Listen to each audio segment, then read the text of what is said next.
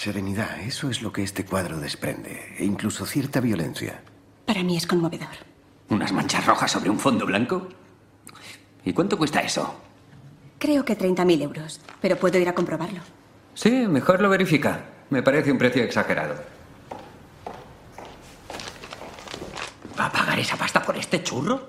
No, no puede ser. Sí, sí, claro que puede ser. ¿Al pavo le sangra la nariz pintando y pide 30.000 euros?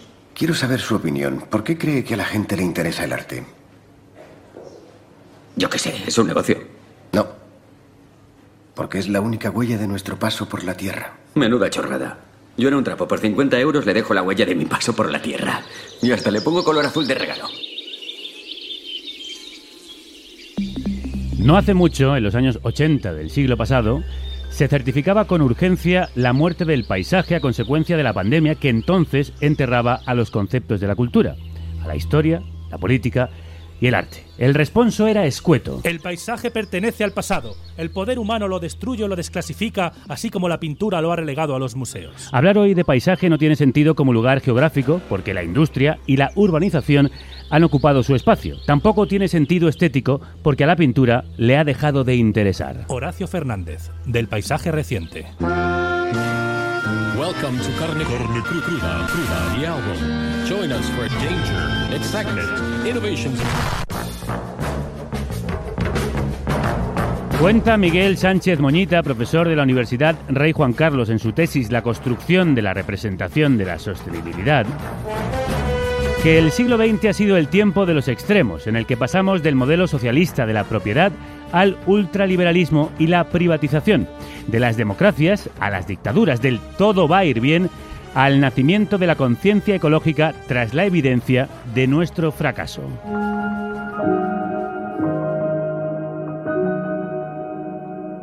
Disfrutamos en el pasado siglo de un crecimiento, una cultura y una seguridad nunca vistas hasta entonces. Pero la llegada del nuevo milenio vino acompañada de un presente que ahora colapsa. Una precariedad que ha afectado al bienestar social, a lo laboral, a lo político y a lo medioambiental.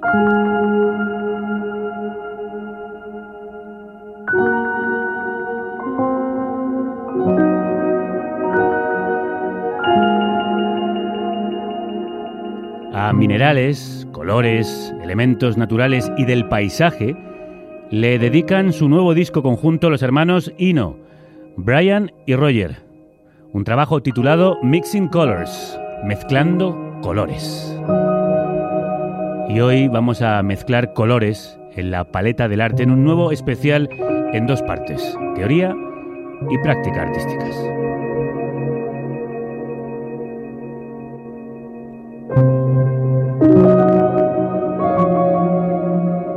Para hablar sobre arte y desastre, paisaje y catástrofe, y artistas que utilizan la actualidad medioambiental, pero también política, laboral, económica y social en sus obras, entramos en nuestro espacio de creación artística.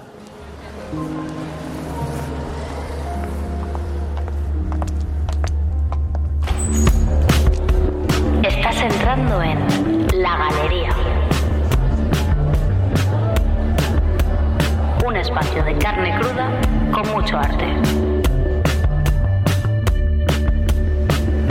Sí, por favor, por aquí, seguidme, seguidme todos y todas. Bien, pues para enseñarnos cómo el arte retrata esta derrota medioambiental, volvemos a contar en nuestro programa con nuestro querido profesor de Mesa Camilla, Tomás Zarza. Crudos días. Crudos, pero que muy crudos, Javier. Siempre hemos recurrido al paisaje porque en él proyectábamos la sombra de lo que pretendíamos ser, sobre un lienzo que en realidad rara vez concordaba con lo real. Es verdad, yo siempre he asociado el paisaje con la épica de las grandes batallas y con esas naturalezas extraordinarias. Así es, así es. A buen seguro que los grandes paisajes nunca existieron, más allá de la imaginación de sus autores, Ah. porque se pintaban de memoria. El paisaje se inventó en los talleres de pintura con la idea de imitar la realidad, pero pronto evolucionaría hacia lo simbólico, transformando así la realidad. Claro, eso duró hasta la aparición de la fotografía. en supongo. la que el paisaje exactamente se volvió realista para capturar la grandiosidad de la naturaleza. Así es, Javier. Se había creado el concepto de paisaje pintoresco, un lugar tan bello que parecía pintado. Y de hecho, esta noción eh, está hoy en día por todas nuestras carreteras. Es verdad. Cuando llegamos a, a un mirador para contemplar las vistas estupendas, en realidad lo que nos encontramos es una cámara de fotos, que sin embargo se define como paisaje pintoresco. Y antes recurríamos al paisaje, ¿por qué? Bueno, pues eh, recurríamos al paisaje porque nos veíamos reflejados en él, porque realmente éramos parte de un ecosistema, al que ahora, por cierto, damos la espalda. Hoy nos situamos en los paisajes discontinuos, porque los espacios cercanos han sido colonizados. Bueno, o como dice Gema Pastor en su libro, como ver del paisaje inalcanzable, porque son obviados o intangibles. Así que parece que la modernidad nos ha dejado, nos ha alejado equivocadamente del medio natural. Así es, así es. Y de nuestra relación con todos los procesos vitales que nos conectan con la Tierra. Porque simplemente la hemos dejado en manos de otros. Nos hemos desentendido llegando al... Caos. Destrucción. Imprevisibilidad. Y hemos pasado de imaginar paisajes maravillosos a escenarios nublados llenos de desequilibrios y calamidades, donde Javier ya nada parece estar muy claro. Dios crea los dinosaurios. Dios destruye a los dinosaurios. Dios crea al hombre. El hombre destruye a Dios. El hombre crea a los dinosaurios. Los dinosaurios se comen al hombre. La mujer hereda la tierra. Buena teoría, sí señor. Así que la famosa triada de preguntas existencialistas que Kant formuló acerca de quiénes somos, de dónde venimos y a dónde vamos, se hizo más compleja cuando descubrimos que la realidad era transitoria y cambiante. Pues a mí me ha parecido que sonaba a siniestro total. en fin, y entonces, ¿hacia dónde vamos?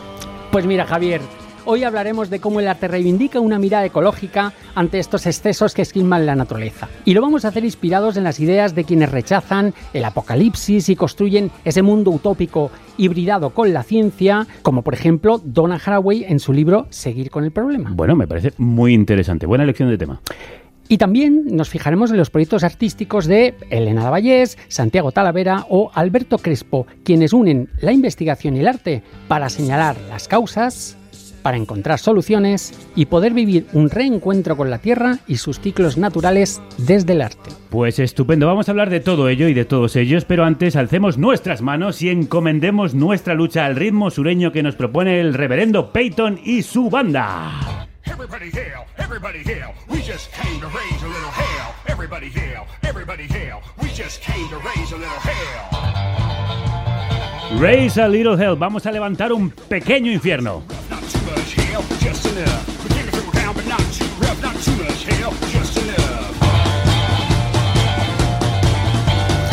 Lo primero es reconocer que también somos parte cómplice de lo que Lipovetsky y Serroy denunciaron en su libro La estetización del mundo. En él señalaban a los artistas como corresponsables de estetizar nuestra vida, vamos, de ponerla bonita, diseñando espacios y objetos para alentar el consumo. Bueno, claro, el capitalismo siempre necesita de nuevas formas para seguir creciendo y parece que ahora vende lo verde. Efectivamente, Javier, y así nos lo recuerda el profesor Miquel Sánchez Muñita. El sistema de consumo se ha apropiado de la construcción simbólica de la sostenibilidad.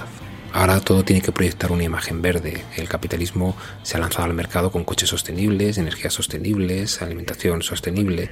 Quieren transmitir la idea de que podemos seguir aumentando nuestro consumo porque ya se encargarán ellos ¿no? de, de hacer que el sistema productivo sea sostenible. La triste realidad es que la acumulación y ese gasto de recursos materiales y materiales humanos que exige el capitalismo secuestran la utopía de este mundo ideal, como defendió la científica Eunice Newton, que hablaba del efecto invernadero nada menos que en 1819. Pero la realidad nos dice que el capitalismo está en las antípodas de la ecología.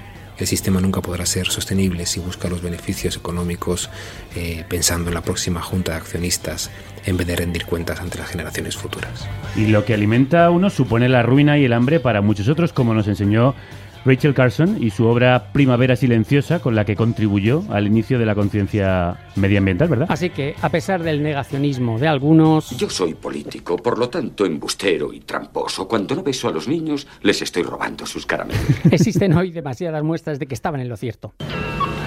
El permafrost se funde poniendo a los esquimales en peligro. Los casquetes polares se deshacen liberando virus y bacterias desconocidas. Zonas gigantescas del Amazonas pierden sus bosques. Las lluvias torrenciales arrasan los campos. Los granizos caen como melones. Las ciclogénesis explosivas explotan.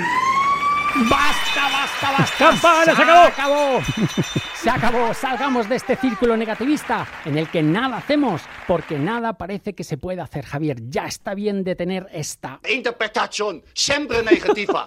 Siempre negativa. Bueno, no se enfade, señor Nunca Bangal. positiva. No se enfade, señor Tú Bangal. eres muy malo. No, vamos, vamos a calmarnos, vamos a calmarnos y buscar el lado positivo, nunca negativo. Pues como defiende el artista Tomo Colloneda, revisemos el pasado para construir el presente y así escapar de esta derrota sumida. Aunque parece que hemos delegado nuestra salvación en la tecnología y damos por perdido el planeta y nuestro futuro. No se ofusque con este terror tecnológico que ha construido. La posibilidad de destruir un planeta es algo insignificante comparado con el poder de la fuerza. Creo que tienes razón, Javier. La invisibilidad del peligro, como nos recuerda el filósofo y activista Franco Berardi Bifo, invalida cualquier atisbo de reacción y por eso debemos aprender a mirar más allá de la escena. Bien, pues vamos a ser positivos, nunca negativos. Eh, ¿Por dónde empezamos?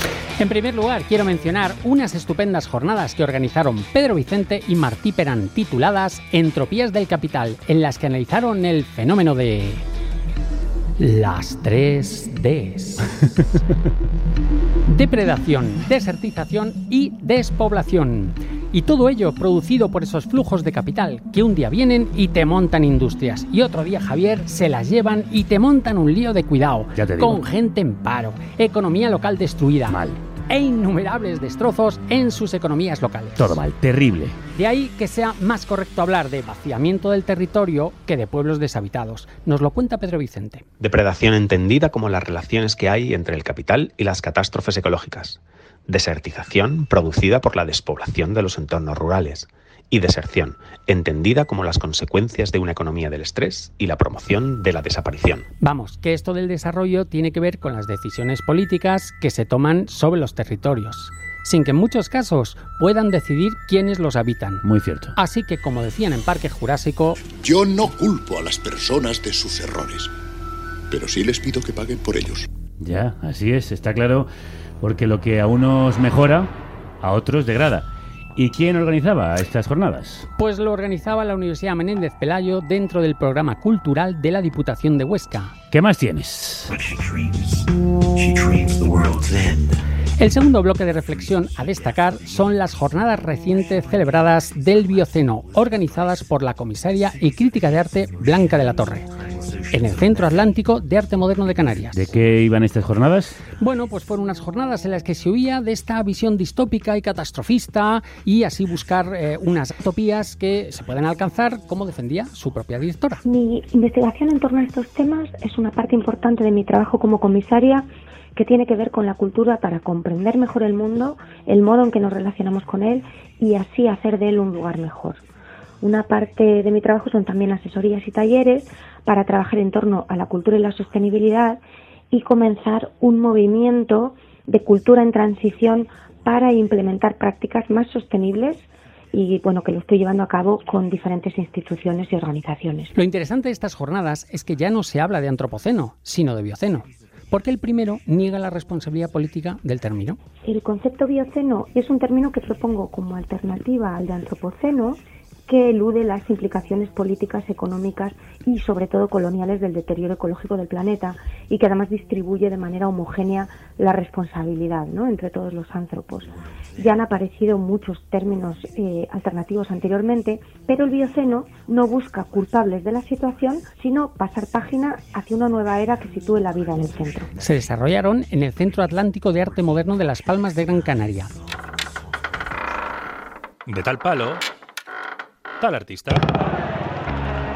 Pues como siempre pasamos de la reflexión a la acción, Tomás. Sí, y hoy quiero hablar de tres artistas que se ajustan a la perfección a lo que hemos hablado. Para mí, las investigaciones que hago, tanto de campo como teóricas, y la búsqueda de estrategias de resistencia social son fórmulas de encontrar ventanas abiertas a otras formas de pensamiento, de cultura, de cómo construir nuestra historia a través de la colaboración y el aprendizaje procedente de otras personas locales, aprender a vivir, aprender a abrir, incluir y valorar otros modelos de cómo entender el mundo en el que habitamos más allá de los modelos eurocéntricos y occidentales.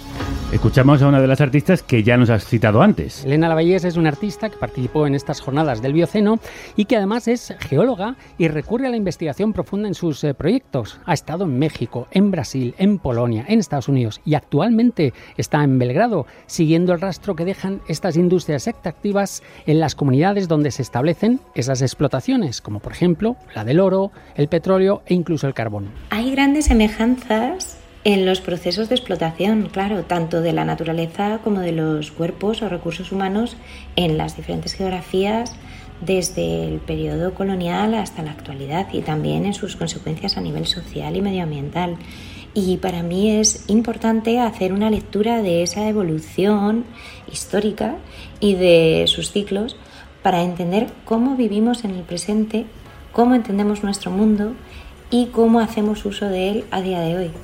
Qué bueno que haya unido su formación como geóloga con su creación artística. ¿Qué es lo más interesante de su trabajo? Bueno, pues lo más interesante es el hecho de que en muchas ocasiones realiza trabajo colectivo con gente local que Ah. le ayuda a construir un relato donde se evidencian esas heridas que, que se ejercen sobre estos territorios y también eh, bueno pues eh, colabora con universidades en busca de nuevos materiales. Junto con la colaboración de María Lourdes Fernández, que es catedrática de Ciencias Geológicas de la Universidad Complutense de Madrid, realizamos un proyecto experimental a partir de un proceso de secuestro a altas presiones y temperaturas para poder almacenar el CO2. Bueno, esto es un intento de poder evitar los peores impactos del cambio climático por emisiones de CO2 a la atmósfera. Si podemos almacenar en estado sólido y no gaseoso ese CO2, ¿no? El segundo artista que escucháis es Santiago Talavera. Hauntópolis es un conjunto de obras de dibujo, vídeo e instalación con el que genero una suerte de geografía imaginaria, no localizada en un espacio o tiempo específicos. El título, referido a la jauntología de Mark Fisher, me sirvió para abordar nuestro presente cultural desde un tratamiento por capas, algo poroso y donde las imágenes, los vídeos, etc., tratan de establecer un diálogo sobre nuestro mundo y sus graves problemas civilizatorios, sin dejar de ser crítico con el monopolio de la distopía en el que estamos. Javier Santiago es un magnífico artista albaceteño que también es músico y que también es animalista. Y ante el colapso climático se imagina esta ciudad a capas llamada Hauntópolis. La exposición fue cancelada por primera vez en marzo debido al primer confinamiento y de nuevo cerrada el pasado septiembre, esta vez después de haber sido montada en el CEART. Aunque parece una suerte de performance en sí misma donde el propio proyecto está buscando su colapso, estoy seguro de que Fernando Castro y yo podremos abrirla al público. He trabajado en estas piezas con la intención de potenciar la imaginación y trabajar con elementos comunes que nos ayuden a intercambiar opiniones y esperanzas sobre el mundo que nos viene. La muestra ha estado cerrada dos veces. Dos veces han intentado abrirla y dos veces con esto de la epidemia. Pero ahora se puede ver. Bueno, se puede ver de forma online en el Centro de Arte Tomás y Valiente. En fin, es un viaje, Javier, que desdeña las viejas distopías en busca de un nuevo paisaje de la esperanza. Santiago, como decías, es músico y estamos escuchando su disco Valle Grande. Música compuesta al mismo tiempo que se desarrolló este proyecto. Sí, y que además ha tenido también la colaboración de otro magnífico artista que construye paisajes utópicos, como es el gran Javier París. Y por último, Trabajaba en Soria y con mi pareja de entonces pues decidimos que había que ir a un sitio que te permitiera vivir de otra vida un poco más tranquila y un poco más acorde con lo que pensábamos. Y encontramos este pueblo. Entonces fuimos los habitantes 10 y 11 y ahora pues hay más de 40. La densidad de población en esta zona ronda los 2-3 habitantes por kilómetro cuadrado. Venga Javier, después de tanto apocalipsis, quiero acabar con el placer y la esperanza que te provocan los proyectos del artista segoviano Alberto Crespo Ballesteros, que ha decidido irse a vivir a un pueblo pequeño de la Soria profunda llamado Fuente el Fresno, y en el que además desarrolla proyectos tan interesantes y tan divertidos como ponerle GPS a las ovejas. ¿Para? Sí.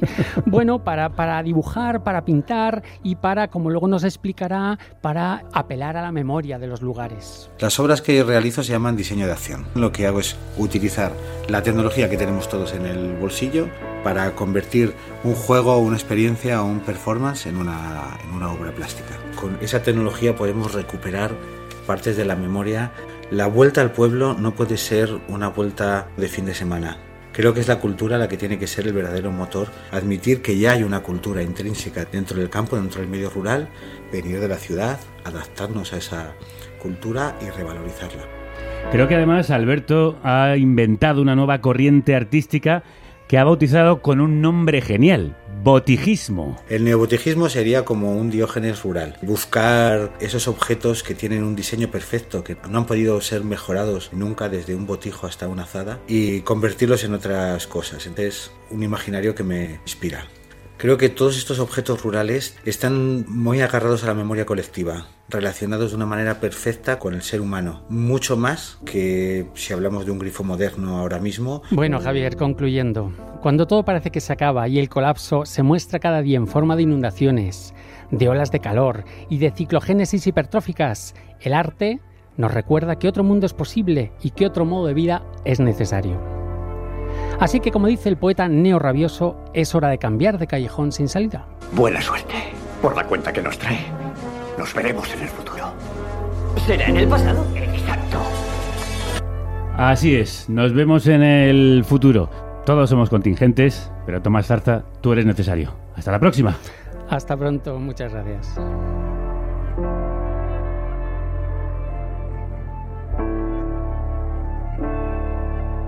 Y vamos a la segunda parte de esta sesión doble. El arte en carne cruda se expone en el Centre del Carme Cultura Contemporánea. Este mes no te pierdas Cultura Online. un híbrido entre lo presencial y lo virtual. 100 contenidos artísticos. De 100 creadores y creadoras. Centre del Carme. Agitación cultural en el corazón de Valencia. Free my mind, art pop. You make my heart stop.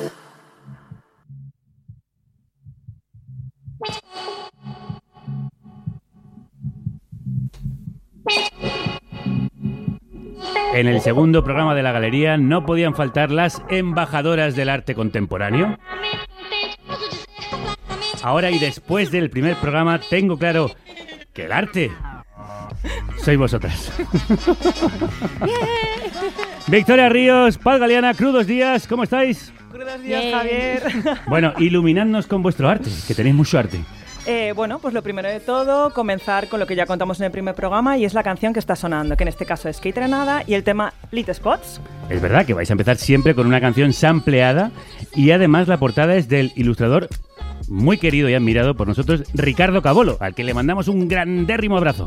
Así es, y al final del todo, recordad que desvelaremos la canción original. Me encanta, me encanta este tema, me encanta la música, me encanta que traigas canciones nuevas, me encanta que esté todo relacionado. Estoy muy contento. Contadnos, ¿qué nos traéis hoy? Hoy en la galería traemos actualidad y lo vamos a traer a través de la experiencia sensorial que supone escuchar a los propios artistas hablar de su trabajo. Qué bien. Y Tomás hablaba del paisaje, pero vosotras vais a hablar de otra cosa. Hoy comenzamos nuestra ruta por Valencia. Y lo hacemos en el Centro de Arte Bombas Gens para hablar de una de las exposiciones que tienen actualmente en su programación. Bombas Gens, he oído hablar. Era una antigua fábrica. Era una antigua fábrica de bombas hi- hidráulicas que ahora se ha convertido en un espacio de referencia de las artes visuales. Un espacio que, aunque es muy joven, eh, se está convirtiendo en toda una referencia dentro del panorama, tanto local como nacional. Bien, ¿y de quién es la exposición que encontramos allí? Pues nos vamos a ver la exposición de Infraleve del artista Inma Femenía, una Bien. exposición comisariada por Nuria Anguita y por Julia Castello y que para nosotros es puro disfrute sensorial. Eh, Vicky, ¿quién es? Cuéntanos, Inma Femenía. Pues mira, Inma Femenía es una artista muy joven, de 35 años, que pertenece a esa generación que también me considero yo que formo parte de ella, en donde nos hemos desenvuelto de una manera un poco más natural en lo que es el entorno digital y que su obra reflexiona sobre las relaciones entre lo material y lo inmaterial. Además es valenciana ella, ¿no? Así es. ¿Y entonces qué tipo de obra hace? Desde esculturas a instalaciones, Inma Femenía investiga la materialidad de lo digital y revela nuevas maneras de percepción a través de la luz. Son obras donde los materiales eh, nos dan una pauta para empezar a percibir eh, la realidad de una manera diferente. Bueno, pues qué alegría saludarla para que nos explique ella en qué está trabajando. Inma, crudos días. Hola, buenos días. Bueno, una exposición titulada Infraleve que parte de un concepto creado por Marcel Duchamp, un concepto que quiere recuperar el acto contemplativo de los fenómenos sutiles del día a día. Cuéntanos, ¿de dónde viene todo esto y qué significa? Bueno, pues como bien tú has dicho, ¿no? Es en verdad resaltar esa, esa esencia que a veces eh, dejamos desapercibida, ¿no? Y son actos cotidianos que nos pasan al día a día a todos nosotros. Y, y a través de la obra, pues resaltó esas, esa, esa esencia mínima. ¿Y cómo, cómo se ve esto reflejado? en la obra misma. Están distintas instalaciones que cada una de ellas eh, se diferencian bastante bien por, por, su superficie y la materialidad en que he tratado con, desde aluminios a plásticos o la inmaterialidad misma de la luz. Ponme un ejemplo de algo que puedo ver para que lo pueda ver con los oídos. Pues, por ejemplo, el espectador eh, en la primera instalación que se ve impregnado es en la instalación transversal. Es una, es una pieza que está abarcando la primera sala y son unos films transparentes de plástico que están eh, colgados desde la parte más alta de, de esta sala. Y al final lo que está jugando es, es ponerse delante de la visión del espectador y, y, condicionando su mirada a través de unos colores que provienen todos de esa luz digital y del imaginario digital que construimos ¿no? a través de la pantalla. Hola Inma, ¿qué tal? La exposición presenta una serie de piezas creadas específicamente para el espacio, algo que has hecho específicamente para, para el Centro de Arte y que es una de las grandísimas preocupaciones de tu obra. Así es, en verdad, cuando me propusieron hacer la exposición, eh, ellos ya conociendo mi obra, sabían que íbamos a hacer un, un trabajo exprofeso para, para esas salas y, y, por ello toda, toda la obra que se puede visitar ahora mismo es obra inédita. La luz también es otra de las grandes protagonistas y es muy importante dentro de la puesta en escena. Cuéntanos un poco cómo la has materializado. Nos contabas antes de la instalación de PVC de transversal, pero también tenemos obras como eh, que están en pura tensión, esa escultura que tenemos que se llama, que se llama Hall, por ejemplo. Eh, así es, la luz es la que engloba toda, toda la base teórica de, del trabajo y a través de diferentes superficies eh, se ve plasmada. Casi siempre suelo utilizar eh, la impresión digital para plasmar este tipo de, de color y esta, y esta luz que, que siempre vienen eh, con algunas referencias conceptuales o, o, con otras referencias de archivos de imágenes que he ido, que he ido recopilando durante años y, en distintas salas podemos ver desde imágenes que provienen de, de pantallas de publicidad hasta, hasta esos reflejos y ese, y ese espectrum, eh, ese espectro visual que, que, el ojo humano percibe a través de, lo, de, la materialidad, pero que también tenemos mimetizado en, en lo digital. Inma, ¿cuál es tu proceso creativo? ¿De dónde aparecen y surgen las obras? Pues eh, al final creo que los artistas lo que, lo que hacemos es observar nuestra realidad, ¿no? La realidad que nos concierne y, son experiencias del día a día con las que vas reflexionando y que te las vas llevando dentro de, la, de, la, línea de investigación en, en, la que estás, ¿no? Y en mi caso al final eh, son cosas que, que, como el concepto de, infraleve, ¿no? Esa, esas... Eh, cosas esenciales que, eh, eh, que en verdad nos está conformando nuestra estética digital y nuestro, y nuestro entorno, que son las pantallas eh, en, en, gran parte de ello. Tu investigación, precisamente, que está centrada en lo que nos comentas, se ve muy bien reflejada en la última instalación de la exposición, que se llama Merlich, Más Luz, y que es una instalación concebida específicamente para la muestra. Cuéntanos un poco en qué consiste, por favor. Pues Merlich es, bueno, unas palabras en alemán. Eh... Sí, se va a enfadar Goethe. Eh, se, los alemanes están ahora rabiando. Es Mealicht. Así es, eh, porque es, es de Goethe y son unas palabras que hoy en día son premonitorias, ¿no? Son unas palabras que dijo antes de morir, eh, más luz. Es algo que es lo que tenemos, ¿no? Es, eh, esa luz de, eh, que provienen de las pantallas son las que nos está invadiendo nuestro propio entorno. Y Merlich es, es un fragmento de las pantallas de publicidad que su, suele estar caracterizado en el eh, y situado en el centro de las ciudades, ¿no? de las grandes ciudades, como por ejemplo esta pantalla de publicidad es un fragmento de una de ellas de Times Square de New York uh -huh. y, y eh, descontextualizando su, su, lugar y poniéndola dentro de una sala de exposiciones y poniéndola contra la pared, lo que estoy haciendo es resaltando en verdad ese ambiente y, ese, y dándole importancia al color luz. que en las ciudades eh, lo, que, lo que hace estas pantallas es direccionarnos inconscientemente hacia donde nos quiere eh, direccionar la publicidad, ¿no? Sí, esa luz que está iluminándolo todo por fuera, pero que por dentro nos está dejando a oscuras y por eso hace tan necesarias las palabras de Goethe. Más luz. Con ellas nos despedimos y despedimos a Ima Femenía, dándole las gracias por hablarnos de su exposición que puede visitarse hasta el 17 de enero en Bombas Gens. Así es, y para quien no pueda ir a Valencia, puede ver- visitarla a través de un tour virtual que tiene en la propia página de Bombas Gens. Maravilloso. Ima Femenía, muchísimas gracias. Gracias, Irma. Victoria, ¿a dónde vamos ahora? Pues ahora nos, nos vamos con paz. ¡Oh! Bueno, ¿qué es esta puerta que se está abriendo? Hombre, pero si es Paz Galeana. ¿Que vienes de la Paz Cueva? A ver, hace otra vez de... El monstruo de las galletas. Está muerta de vergüenza. Sí, aquí estoy, sí, sí, me habéis convencido. Pero no salgo de la Paz Cueva, salgo de la Eva Cueva, que Ah. es la Bat Cueva de Eva. Sí, ja, ja, ja. Nuestra Bueno, técnica de sonido. que es maravillosa. Pues bien, hoy me estreno los micros para traeros unas cositas que tengo por casa muy relacionadas con la actualidad. A ver. Que es de lo que hoy hablamos en la galería de actualidad. Sí, en primer lugar, De mi gran amado Jeff Bridges. Sí, el gran Lebowski. Nadie me llama Lebowski. Os habéis equivocado. Yo soy el nota, tío. el nota, tío. Bueno, Jeff ha comunicado que está malito de cáncer y Oh. por este motivo quiero contaros que mi Jeff, además de ser actor, viticultor, dibujante, músico, productor, es también fotógrafo. Si es que a este señor no le falta de nada. Es maravilloso, como os decía. Sí. ¿A que sí? Sí, sí. Pues este hombre lleva desde los años 70 haciendo fotos de los rodajes en los que ha formado parte. Por suerte pillé hace mil años un libro que recopila muchas de estas fotos y he traído para que lo flipéis. Sí, me la enseñaste. Aquí lo tenéis. Retratos de actores y escenarios de películas como Tron, El Gran Lebowski, Corazón Rebelde, El Rey Pescador. Una flipada. Las fotos de Jeff están hechas con una cámara Widelux F8 super panorámica de 140 grados con un carrete de 35 milímetros en blanco y negro. Y A sus ver. fotos son increíblemente bonitas. Pásaselo, Vamos a ver, pásame el libraco este, esto es como un ladrillo, madre mía. Wow, qué fotones. De Isabela Rossellini, Ostras Scorsese, ah, Benicio del Toro, Philip Sigmund Hoffman, Michelle Pfeiffer. Ah, para mí, ah. Todo. Para mí me lo quedo. Lo más genial de esto, Javier, es que eh, muestra el lado más íntimo de sus compañeros de reparto. Y por esto os invito a bichar en internet sobre sus imágenes que os van a derretir el corazón. Además tiene anotaciones de su puño y letra. ¡Qué pasada!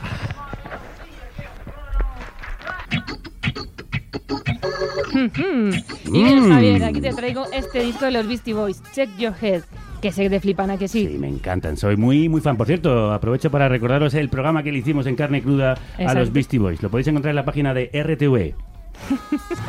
Y como fan que eres, te voy a poner a pruba. ¿Conocías de este disco un jeroglífico que se hizo para las camisetas muy divertido? Mira, ¡No! te, te explico y tú lo visualizas. A ver. Unas abejas, Sí. unas tazas de té Sí, y tres chicos de barrio, así con un los... jeroglífico. Sí, y en inglés. En inglés. Piénsalo, ¿tú A qué ver, es lo que unas ves? abejas. Sí, Bees. en inglés, sí. Eh, taza de té. té. Y tres tíos. Beastie Boys.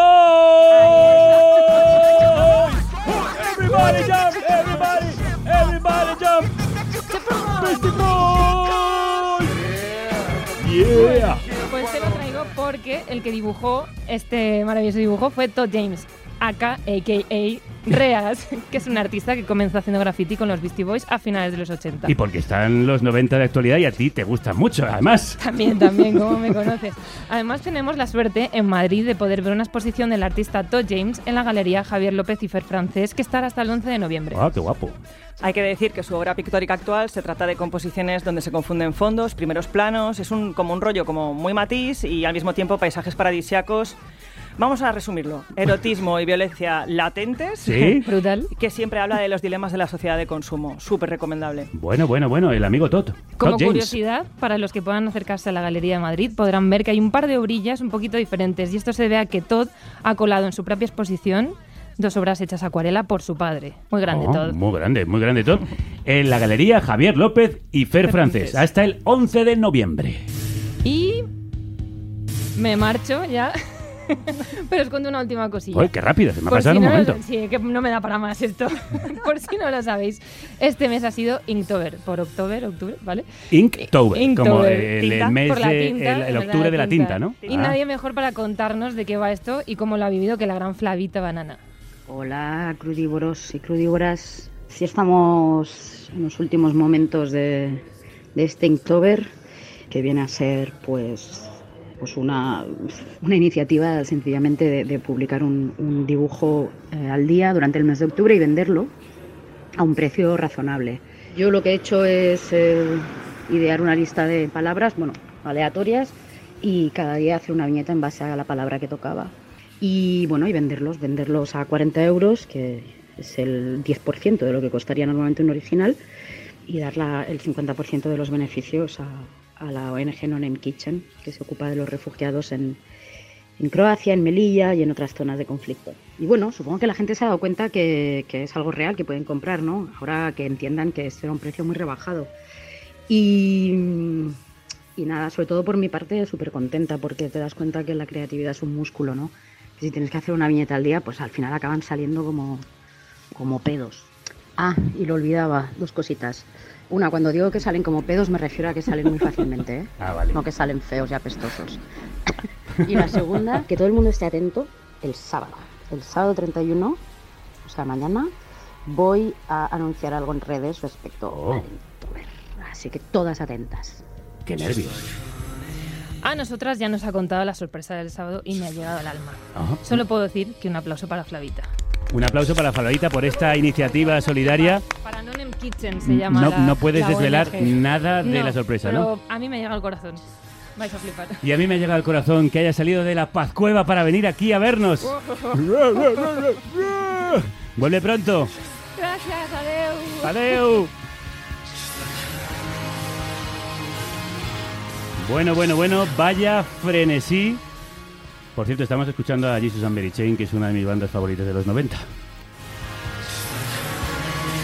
Eso, que vaya frenesí de arte. Y ahora nos vamos con el artivismo.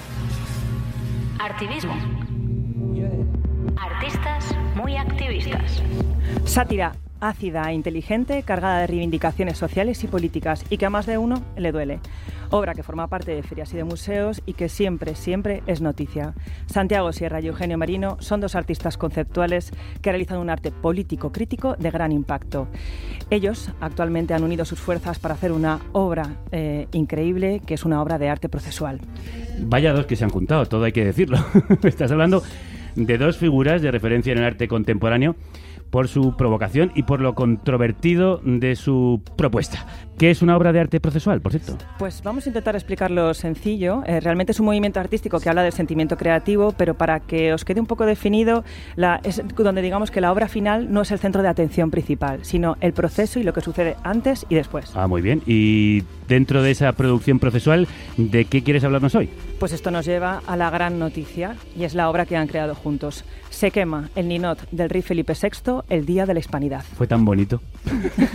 Yo lo estuve viendo en las fotos que colgaron en mi querido convent, que además se hizo en uno de mis sitios favoritos de Cataluña. Fue precioso. Verle arder de esa manera. Una acción artística que expresa los deseos políticos de gran parte de la población, como, como ya sabemos. Sí, así es, a los hechos me remito. En el sondeo que hicimos 16 medios independientes, eh, salió que un 40,9% de los ciudadanos y ciudadanas votarían a favor de la República frente a un 34,9%. Es decir, ganaría la República por 6. 6 puntos. Arte y actualidad. Sí, señores y señoras. Esta obra hay que decir que se presentó hace dos años ya en, en la Feria de Arco y actualmente se ha completado con el proyecto artístico de La Quema. Y bueno, y tenemos la grandísima fortuna de tener a estos dos grandes invitados Bueno, un día pues como hoy. vamos a saludarles. Yo además tengo el placer de conocer a Eugenio hace muchos años porque fue compañero de facultad de mi hermano. Afortunado. Sí. Eugenio Merino, Santiago Sierra, ¿cómo estáis? Buenas tardes. ¿Qué tal, Javier? ¿Cómo estás? Encantado de saludaros. Buenas tardes. Bueno, contadme cómo, cómo surge toda esta historia de hacer un ninot del rey que quisisteis además que alguien comprara, ¿verdad? Bueno, esto es una pieza que surgió en el año 2019, es una colaboración que hicimos Santiago Sierra y yo y que, eh, bueno, eh, con- consistía en eh, preparar un ninot eh, del rey Felipe VI para que eh, un coleccionista pudiera comprarlo y disfrutar de esa quema, ¿no?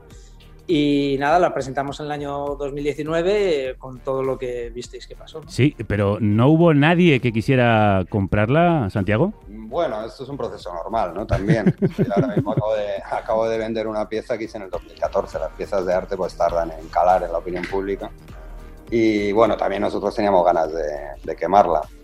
Hubo mucho por parte de la dirección de Arco, pues bueno, el mismo director se estuvo paseando por los medios diciendo que había muchas mejores maneras de gastar el dinero que en esto, ¿no? O sea que también tuvimos ahí un- una contramedida, ¿no? Un intento de que no se, de que no se llevase a la práctica. Pero vamos, lo de la venta, yo creo que es una forma también como de pararte los pies, ¿no? A mí desde el principio de mi carrera, cuando he hablado de temas, eh, por ejemplo, de la pobreza o de la marginalidad, pues se me echa en cara que yo, que yo vivía muy bien y que yo no tenía nada que ver con esto.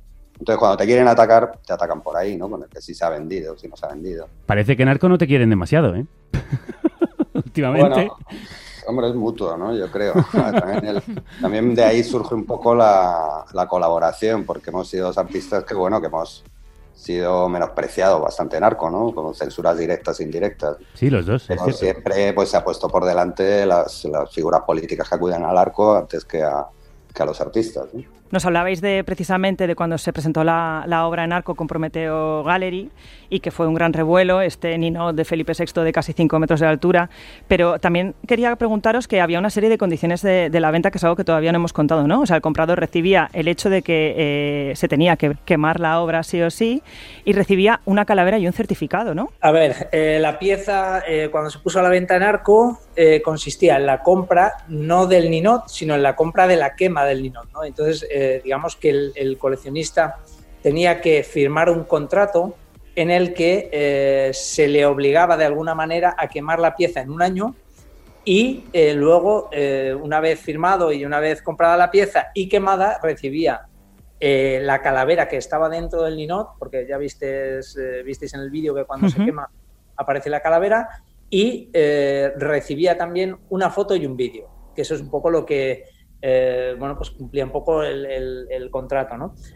Pero también eh, de, de toda esta quema también tenemos las cenizas, tenemos el vídeo, tenemos las fotos, tenemos la calavera, ¿Eso todavía sería obra vendible, Eugenio? eso va a ser toda la obra que se va a exponer en algún momento con todo lo que es el, el, bueno pues todo lo que ha sido la quema del Linot, ¿no? O sea, cuando haya cuando haya una oportunidad de exponerla, ya sea en Prometeo o en algún museo que seguramente no sea español, eh, pues será, se, se verá todo ese material. Es bastante probable, sí, que no sea en un museo español. Habéis esperado dos años para quemarla y lo habéis hecho en una fecha muy señalada, el 12 de octubre, Día de la Hispanidad. ¿Por qué en este momento? Porque digamos que el debate está en la calle y era un buen momento de hacerlo, porque estabais ya cansados de ver el ninot ahí cogiendo polvo. Santiago. Se ha Sí, sí, bueno, es que eh, de todas formas el comprador tenía que, tenía que enfrentarse a, unas- a unos problemas legales que no sabía muy bien si podía asumir o no podía asumir. Ah, ¿no? amigo. Entonces, bueno, nosotros... en ¿Por de- injurias al rey o por...? Claro, podía ocurrir algo así, aunque pues no tiene por qué ocurrir, porque es perfectamente legal y entra dentro de la libertad de expresión y de los usos y costumbres. Bueno, ya queman- sabemos cómo es este país a ese respecto. se queman figuras reales todos los, todos los años en las fallas. Entonces, nosotros no lo vemos problema, pero bueno, un coleccionista podía verlo problemático. Entonces, nosotros le, le ahorramos el trago, lo quemamos nosotros, que para nosotros fue un placer. Y eh, igualmente quedan todos los restos objetuales a la venta ahora, ¿no? que será lo que, con lo que refinanciaremos todo esto. Ya, ya se han vendido algunas fotos, ya, ya hay apalabrado la venta de vídeo y es otra cosa. Ya no es venderle un problemón, que es quemar un ninot, sino vender más un material normal, que es documentación Ajá. y restos objetuales. El gran simbolismo de, de esta acción, deshacerse de lo viejo y de lo corrupto y dejar paso a lo nuevo, ¿qué, qué reacciones habéis recibido directamente ese día de la quema? Bueno, a ver, eh, yo creo que mm, la gente que lo ha visto, que, mm, que han sido fundamentalmente amigos nuestros, pues lógicamente les ha gustado mucho. Pero sí que es cierto que con respecto a los medios de comunicación sí que ha habido una concentración de todos los titulares en, en el concepto de que la pieza no se había vendido y que por eso la habíamos quemado, ¿no? In- intentando un poco desactivar que esto lo hicimos el 12 de octubre y que lo habíamos pensado mucho y que eh, coincide con eh, bueno, pues coincide con eh, todas las tropelías del emérito y coincide con una decadencia de la monarquía que, eh, que ya es visible, ¿no? Con lo cual, para nosotros fue un éxito. Lo que pasa es que ya te digo que los medios de comunicación ya sabéis que pues, tienden a, a llevar el tema a su, a su lugar, ¿no? A mí se me genera una duda. ¿Qué es lo que diferencia a esto de las fallas? Podría decirse, porque esto es arte y no lo es quemar un ninot del rey o de la familia real en las fiestas valencianas. Bueno, las fallas a mí es un género que me ha interesado mucho. De hecho, es la segunda falla que hago. El problema que tienen las fallas tradicionales es que, bueno, viven mucho de, los premios que da, que da el mismo Ayuntamiento de Valencia o la Comunidad Valenciana, y entonces pues se premia mucho la repetición de, un modelo muy determinado de falla, ¿no? Pero la idea de quemar algo obsoleto eh, para ver renacer de sus cenizas lo nuevo, pues es una idea muy bonita, ¿no? A mí me parece que la falla eh, podría tener un, no sé, podrías, podría llegar a ser un evento mucho más significativo si se evitasen estas repeticiones manieristas de, de la tradición fallera, porque la falla, o sea, el quemar cosas, pues es maravilloso, ¿no? Es, y tiene ese sentido de quemarlo, de quemarlo soleto, ¿no? De todas formas, yo quería decir que aparte de que la monarquía esté en, en crisis o no esté en crisis, la monarquía española, yo creo que hay una cuestión de fondo que es mucho más clara y es que nadie está por encima de nadie. ¿no? Entonces, lo que es eh, odioso, digamos, de, de la entronización de la desigualdad en la Constitución, pues es que precisamente se está entronizando y, y haciendo que unas personas estén por encima de los demás. Me gusta mucho esa expresión, Santiago. Entronización de la desigualdad. Por vuestras obras habéis sido censurados, ya lo comentaba antes Victoria, por las fotografías de los políticos catalanes presos, o por eh, de Santiago, o por el Franco en la nevera, como si fuera una Coca-Cola, el Always Franco de Eugenio. ¿Cómo, ¿Cómo vivís esta censura, Eugenio? Bueno, a ver, yo es que cuando tuve el, eh, digamos, cuando me denunció la Fundación Franco y fui a juicio, eh, yo creo que es cuando conocí a Santiago, que es cuando se preparó una exposición en contra de la figura de Franco. Y, recuerda que también me volvieron a denunciar porque en esa misma exposición llevé el punching ball con la cabeza de Franco. O sea que lo viví por un lado como algo, una época bastante jodida, pero a la vez eh, un momento en el que entendí bastante bien de qué iba el tema del arte eh, y de qué iba el tema de arco. Y en tu caso, Santiago, ¿cómo llevas eh, esta persecución bastante habitual a tus obras? Bueno, ya, yo creo que no se puede aspirar a la aceptación universal de, de la obra, ¿no? Tienes que tener en cuenta que cuando hablas, pues si el pensamiento, lo que tú estás diciendo es efectivo, vas a tener un montón de gente a favor y un montón de gente también en contra. Y eso es natural, o sea, cuando se produce un, un aplauso colectivo simultáneo es algo sospechoso, ¿no? Lo lógico es que una obra genere, genere un, un nivel de confrontación con, con el público que yo lo pienso yo pienso que es muy deseable no Eh, no es arte entre- de entretenimiento sino que es un arte que pretende la confrontación y por lo tanto los confrontados salen obviamente si haces una obra anticatólica pues los católicos van a salir eh, contra tuya si Claro. haces una obra antibelicista pues los belicistas van a estar en contra tuya Eh, es lógico ¿no? y, y deseable Por confrontaros a vosotros, ¿no vais buscando siempre la polémica? Hombre, es que los temas más interesantes son los más polémicos también, ¿no? Es que, ¿de qué vamos a hablar de la primavera? Si hablas de la primavera, pues no pasa nada, ¿no? Pero las cosas más interesantes, los que tienen más mordiente, pues son precisamente los que más te montan el pollo, ¿no? Pero ya te digo que yo lo acepto con alegría. Además, cada vez que me censuran, pues hacen una campaña de publicidad extraordinaria, ¿no? Que siempre Por agradezco. eso, por eso, por eso digo, iba con cierta mala intención la, la pregunta, pero a veces puede decir, estos artistas van buscando que se les haga publicidad precisamente por la persecución de sus obras, Eugenio. Bueno, a ver, yo creo que Santiago lo ha explicado bien, eh, que todas estas obras eh, generan una tensión en la sociedad porque hay un grupo de gente al que no le gusta, pues hombre, está bien. Y además el arte siempre ha sido así, o sea, que no...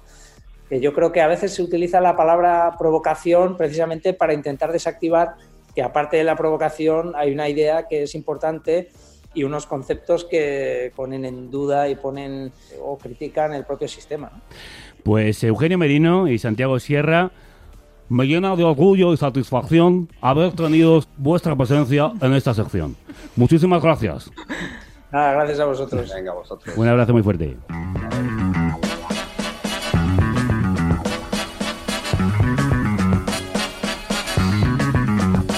Bueno, y llegamos al final del segundo programa de la galería. Programazo, ¿eh? O sea, que era un programazo. Y nos vamos tras un recorrido por la actualidad muy fresco, muy fresh, con mucho juego. Eh, gracias, Victoria, Paz. Pero antes de iros, Bueno, por cierto, como, como ya lo sabéis al principio, al principio escuchábamos Kate Tranada y nos vamos ahora a escuchar la canción original, que es música brasileña, Gal Costa y el tema Puntos de Luz. puntos de luz. Pues sí, nos habéis iluminado con mucho arte. Paz Galeana, Vicky, muchísimas gracias. Hasta el próximo programa. Feliz, completamente feliz.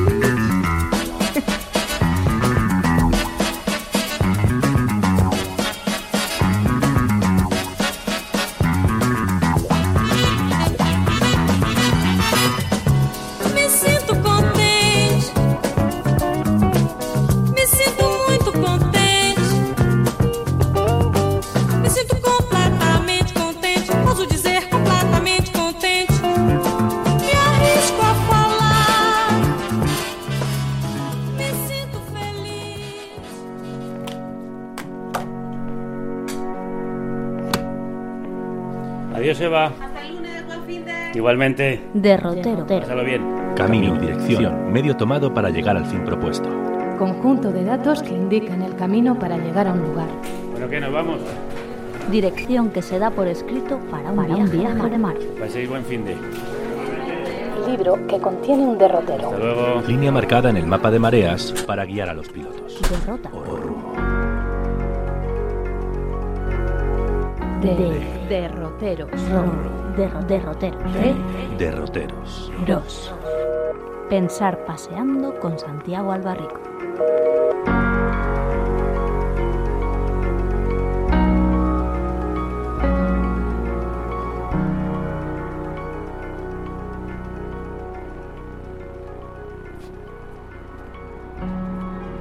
Hola Santi, ¿qué tal? ¿Cómo estás? ¿Qué tal, Javier? Qué gusto irte de nuevo. Lo mismo, como siempre. Oye, ¿de qué hablamos hoy? ¿Qué me cuentas? Pues mira, como siempre ha ocurrido algo que me permite introducir un tema que me parece interesante. Eh, esta semana se nos ha estropeado la lavadora, pero lo que ha ocurrido es que de pronto ha empezado a hacer un ruido que me era familiar. Y la lavadora, que es una de estas lavadoras pues digitales, electrónicas, modernísimas, sigilosísimas, se ha convertido en otra lavadora, en la lavadora de mi infancia, de la casa de, de mi infancia, que era una lavadora que traqueteaba, trepidaba, piafaba como un caballo y a veces, de hecho, en efecto, saltando, salía del rincón Sí. donde estaba y, y recorría toda la, Cobraba toda la- vida. la cocina. Y entonces he pensado en que, de la misma manera que hay eh, especies animales o, o vegetales en extinción, también hay sonidos en extinción. Absolutamente. Creo que no solemos pen- pensar eh, en ello, ¿no? Eh, fíjate, hay un autor francés, un historiador que se llama Michel Pastoureau, que ha escrito historias de los colores, demostrando que el horizonte cromático de nuestras vidas ha cambiado a lo largo de las épocas, que ha habido, ha habido momentos en que ha predominado el negro, otros el rojo, otros el, el azul, se han inventado nuevos colores en los tejidos, etcétera, pero hasta donde yo sé nadie se ha ocupado de esta historia de los sonidos, que es una historia al mismo tiempo íntima y, y colectiva, ¿no? Pues yo creo que igual que vivimos en un medio ecológico, vivimos también en un medio acústico muy concreto y cuando uno ya tiene una cierta perspectiva de edad eh, y más con los cambios que se han producido en las últimas décadas, creo que todos, incluso los más jóvenes, podemos decir ya que echamos en falta algún sonido o que podemos hacer una lista de sonidos desaparecidos que, que presidieron nuestra nuestra vida familiar en la infancia, ¿no? Sí. O sea, date cuenta, sí, de lo que significó, por ejemplo, la revolución industrial, ¿no? Si nos situamos hacia el año 1800, eh, el pasar de un mundo de un mundo manual, enteramente analógico y, mecánico en el sentido más mm, antiguo de la palabra a un, a un mundo presidido por la él por el vapor, por la por la electricidad, ¿no? Pues pues es es un cambio tremendo en términos no solamente de relaciones de, económicas y, sociales, sino también en en términos en términos acústicos. Claro, bueno, que le hables de esto a un- una persona que se dedica a la radio, pues imagínate la emoción que me puede provocar. Pero yo estaba pensando, mientras hablabas, que se pierden sonidos como se pierden idiomas, o se pierden los sonidos como se pierden especies. Y con ellos, con esas especies, se van su manera de sonar, de piar, de mover las alas, el sonido de sus cuerpos, con el contacto con el aire. totalmente nuestra relación con, con ellos, ¿no? Porque si hace días hablábamos de eso de la Magdalena de Proust, en realidad sí te das cuenta, y tú lo sabes muy bien, porque te dedicas a la radio, y ahora enseguida querría decir algo sobre la radio, pero también te dedicas a la música, ¿no? Eh, lo que significa nuestra relación con, con, los, con los sonidos. Y, y bueno, pues fíjate ese momento en el que de pronto pues ya no se trabaja a martillazos, sino que se trabaja con sierras eléctricas, en el que el tren sustituye al, al caballo, en que hay pues, radiales, excavadoras, luego no digamos ya, ¿no? A, finales del, del, del 19 y principios del 20, el motor, el motor de explosión, el teléfono, toda nuestra vida se va, se va alterando, o sea que también hay revoluciones acústicas. Por ejemplo, hay un libro que en principio no tiene nada que ver con este tema, pero que me parece eh, fascinante, que se llama Terror y Utopía, Moscú 1937 de Karl Schlogel, que es, eh, trata un poco de, de- del- del estalinismo en ese periodo, pero, pero habla de esta revolución, de esta revolución acústica que supone el enmudecimiento de las 1.200 campanas de, de Moscú. Moscú era una ciudad eh, escandida, cuya vida estaba escandida por el sonido de, los, de las campanas, y todas esas son enmudecidas por la, por la revolución soviética y son sustituidas, de hecho, por, por, megáfonos que utilizan la radio como medio de, propaganda en- enseguida, ¿no? Y los mensajes y los mensajes eh, acústicos. Entonces, el enmudecimiento de las campanas en Moscú, cuando lo leí, me dio un poco la medida de todos estos de todos estos cambios, ¿no? O sea, te cuenta, no, ya no hay desaparecen los cascos de los caballos, el, el rodar de esas de esas ruedas, ¿no?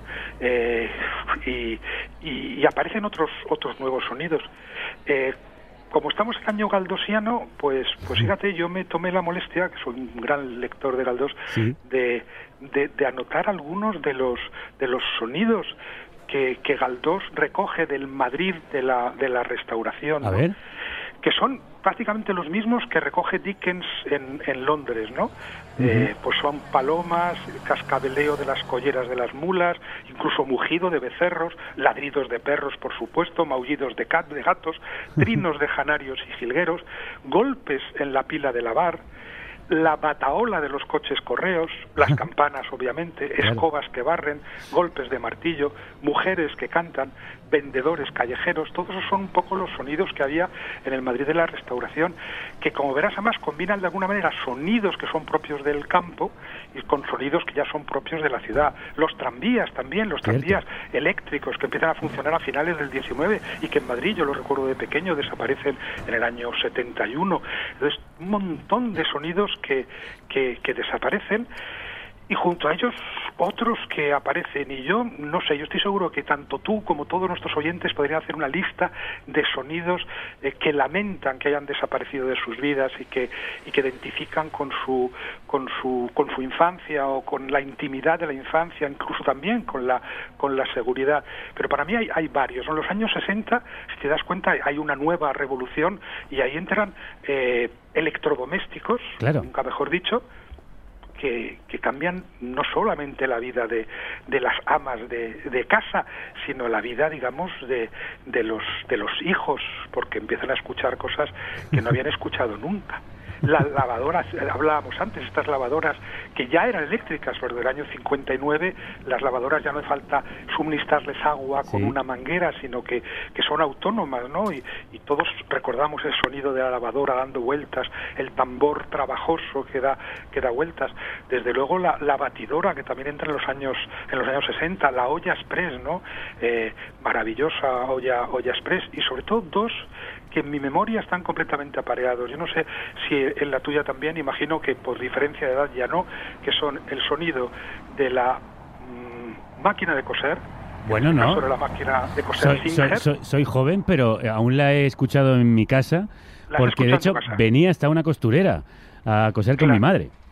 Claro, pues eso, y también en la mía, una costurera a, a coser, eh, eh, y lo primero que hacía, se pasaba todo el día, eh, era encender la radio. Sí. Entonces, eh, para mí, en los años 60, el, el sonido de las, de las casas, tanto de las casas de, de las clases populares como de las de la clase media, eh, son, están sintetizados en este apareamiento entre la máquina de coser con su traqueteo interrumpido y la, y la radio, que daba un poco igual lo que emitiese, no es como ahora que buscamos una determinada emisión, un podcast, ¿no? Eh, lo recordarás seguramente, ¿no? La Sí. radio encendida desde la mañana a, A la a la noche. noche. Y no importaba si estaban dando informativos, si era la eh, telenovela, la radionovela en este caso, o que y esos dos sonidos, pues, pues son sonidos que también han, han Sí, sí, desaparecido. sí. Ya no hay máquinas de coser en las casas y la radio, pues no la oímos de la misma manera. La radio y la máquina de coser era un poco como lo que era el agua en, en el, en el Palacio de la Alhambra, Ah. o lo que es el mar, ¿no? En- cuando uno tiene una, una casita jun- junto al mar. Ese acompañamiento de fondo. ese acompañamiento de fondo, pero que definía también un, Mar un de fondo. medio, ¿no? un mar de fondo y un, y un medio, si quieres, casi un medio, un medio ecológico, ecológico acústico. Sí, yo aparte de esa radio sonando de fondo me he acordado y me ha sido muy grato hacerlo de Lorenza, que era la costurera que venía a mi casa, que hablaba casi más que la radio. Incluso a veces echaban a cantar. Exactamente, echaban a cantar. Por eso no si te das cuenta de otro, otra cosa que, que hemos dejado de hacer los, los españoles, ¿no? En las últimas décadas. Bueno, a lo mejor no sé, todavía se dice que hay gente que canta en la, en la ducha, pero, pero antes un sonido muy familiar en todos los patios de, de vecino era el de las, de las mujeres, de las mujeres que mientras hacían sus, sus tareas eh, domésticas como para, como para, en fin, eh, sublimar sus, sus cadenas, pues, pues rompían a cantar, ¿no? Y, y, y cantaban a veces maravillosamente, maravillosamente bien. Es que- Es eso otro, otro, otro sonido que, que ha desaparecido, el de, el de las, el de las canciones, ¿no? Es que estaba yo la- pensando si no han sido algunos sonidos ensordecidos por otros ruidos más altos.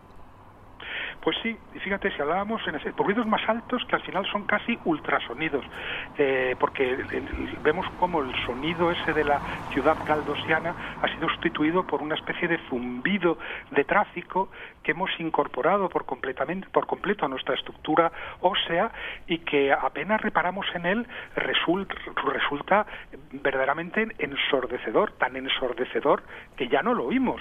Eh, y, y es cierto que la que la que la ciudad ha, ha impuesto un horizonte acústico eh, hecho básicamente de, de, un, de una especie de, de, de plano eh, constante de tráfico eh, infatigable y, y- y, bueno, pues hay que hablar de sonidos, desde luego, de, de, de la ciudad y de sonidos del, del campo, que, que es Ah. una diferencia grande, aunque no sé si no te parece que últimamente los sonidos del campo también se parecen cada vez más a los de la ciudad, cada vez hay más coches en los en los pueblos, van desapareciendo los grillos, los cencerros, los balidos y hasta los gallos. Hay una historia que a mí me estremeció en julio del 2009 en. Francia y es que dos vecinos de un pueblo francés, dos vecinos foráneos, por supuesto, eh, interpusieron una denuncia ante el juez contra un gallo porque cantaba muy temprano y no les dejaba no les dejaba dormir. Qué horror. Felizmente, en septiembre de ese mismo año del 2009, eh, el gallo Maurice no solamente fue absuelto por el juez, sino que fue autorizado a cantar. Pero Se hizo ¿no te parece, justicia. Javier, que hay algo trágico en que ahora los jueces tengan que autorizar a los arroyos a correr, a las nubes a, a dejar caer agua y a los gallos a, a cantar? Me parece aterrador. ¿Qué será lo siguiente? Imponer el silencio de los polluelos. Cuando viene la gallina a darle el alimento. Pues, pues claro, quiero decir que de, de pronto todo aquello que eran hechos, que todos habíamos, a- todos habíamos aceptado, o como naturales, o como buenos, o en cualquier caso como inevitables, de pronto tienen que ser autorizados por un, por un, por un juez. Y, y esto realmente demuestra una perversión civilizacional, a mis ojos, enteramente indisociable de todos los cambios antropológicos que ha introducido eh, la, la antro- que ha introducido el, el capitalismo y, y que hacen que, que de pronto eh, aquellos sonidos que nos parecían eh, los más eh, entrañables, o sea, la voz, digamos, del mundo, la voz del cosmos, nos parezcan agresiones y prefiramos, y Mm. prefiramos el, el motor de, de- de explosión. O no digamos las in- in- incesantes obras urbanas que hacen que tengamos siempre un martillo neumático o una radial en la oreja. Sí, eso gustaba mucho a los futuristas, que les apasionaba el ruido mecánico, pero quizá los que vivimos en el futuro que ellos imaginaban ya empezamos a cansarnos de tanto soniquete y tanto ruidazo. Por Sí, cierto, sobre todo porque fíjate, igual que hay una diferencia de, de- del campo a la ciudad, también una diferencia claramente de clase. La prueba de que los futuristas eran eh, más bien Burgueses. pues, burgueses provocadores es que en cuanto han podido, lo primero que han hecho los ricos ha sido eh, insonorizar sus, sus vidas, ¿no? Apartarse de todas estas fuentes de agresión, de agresión acústica para comprarse islas eh, donde todavía se puede oír cantar a los pájaros o, o, em, eh, casas en, la- en las que no llega el ruido el ruido del, del tráfico, ¿no? y el silencio de esta pandemia, Santi, nos ha hecho recuperar algunos sonidos. De hecho, las ciudades han vuelto a sonar como antiguamente. Muchas, es verdad, de pronto se ha silenciado ese ese, ese horizonte estructural que era como un zumbido que ya no percibíamos y de pronto, pues del silencio, que es de donde deben emerger los sonidos, pues han emergido sonidos antiguos. Incluso hemos descubierto esos sonidos que no han desaparecido y que se mantienen desde desde siempre, ¿no? Que, que, que, preceden incluso, de hecho, al, al, ser humano, que está muy bien que en tu vida entre algo más antiguo que el, que el ser humano, ¿no? De pronto te fijas en el repiqueteo de la lluvia, en el ulular del viento, en el antiquísimo trueno, Ah. eh, y en las parejas, por ejemplo, que orgasmean eh, haciendo el amor, Sí, todas sí. esas cosas, sonidos que recuperas gracias a que de pronto se calla esto que hemos llamado progreso durante, durante unos, unos instantes. Pero- Entonces de ahí surge el silencio. Claro, y el silencio, pregunta que se hacía John Cage, ¿es posible? ¿Dónde hay que ir a buscarlo? ¿Dónde hay que ir a buscar el silencio? Pues eh, yo creo que el silencio es el, es el origen, ¿no? Es el principio de, de, de todo. En el principio no fue el verbo, fue el silencio. El principio fue el silencio, porque es aquello que precede al Big Bang o, o incluso a los, para los creyentes a- a, ese, a ese Dios cuyo espíritu flotaba sobre las aguas, que no tenían ni siquiera oleaje. Entonces, el silencio es lo primordial, como sabéis todos los que os dedicáis a, la música. La música sí puede ser interpretada como una combinación de sonidos o de notas, pero también como una combinación de, de silencios. Eh, por lo tanto, pues hay que ir a buscarlo, eh, yo creo que, que en el propio cuerpo, ¿no? Es verdad que el cuerpo tampoco parece callar nunca, pero pero si uno es- mm, escucha su corazón, el corazón no es un zumbido, el corazón son son latidos que se suceden y que se alternan y entre dos latidos hay hay un silencio y ese silencio es también digamos la la posibilidad de la muerte, pero pero es inmediatamente rota la muerte por un por un latido sucesivo y creo que, que en el propio cuerpo encontramos el silencio y de ese silencio del cuerpo yo creo que nacen todos los, los verdaderos sonidos Sí. y También el silencio insufla vida. Tú decías que puede ser la muerte, pero de ese silencio es de donde nace el siguiente sonido. De ese silencio es donde nace la música. ¿Qué es la música sino lo que rodea o acompaña a los silencios? Me estaba acordando de un libro muy recomendable, ya que sueles tú recomendarme a mí, a nosotros. Quiero yo hoy recomendarte un libro que se llama El tiempo es un canalla, de Jennifer Egan, que es una de mis novelas favoritas, fue premio Pulitzer, y hay un capítulo donde un personaje está obsesionado con los silencios en las canciones. Y entonces recopila canciones y canciones y más canciones con los distintos silencios, unos más largos, otros más cortos, unos más expresivos, otros más rabiosos. Te lo Pues, recomiendo encarecidamente. tomo nota porque me apetece un montón leerlo y tiene toda la razón. Pero pensándolo, Javier, ¿no te das cuenta también de, de lo que ha pasado en nuestro- con nuestra relación con la música?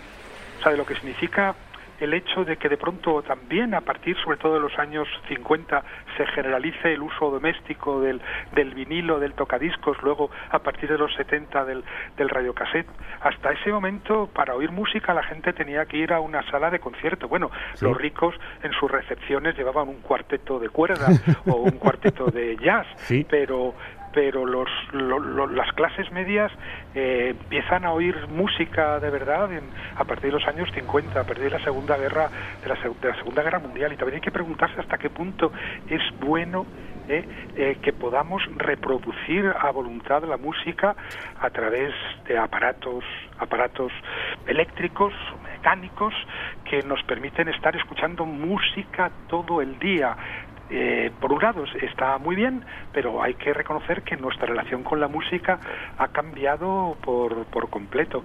Hace un siglo la gente pasaba de oír esos sonidos de la ciudad de Galdós en, la, en los que el- se mezclaba el campo y la ciudad y si querían oír música o tenían que, que buscarla o tenían que producirla también.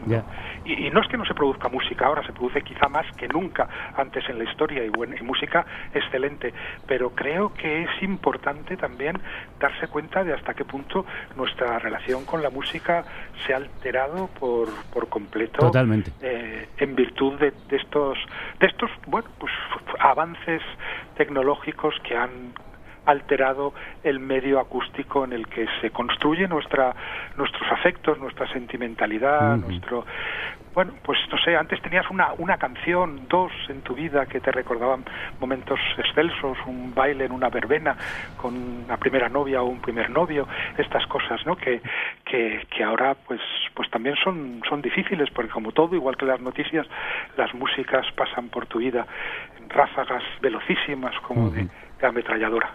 Pues yo, en virtud del poder de la radio que me ha sido concedido, te voy a hacer un regalo para terminar hoy, Santi. A ver, Este.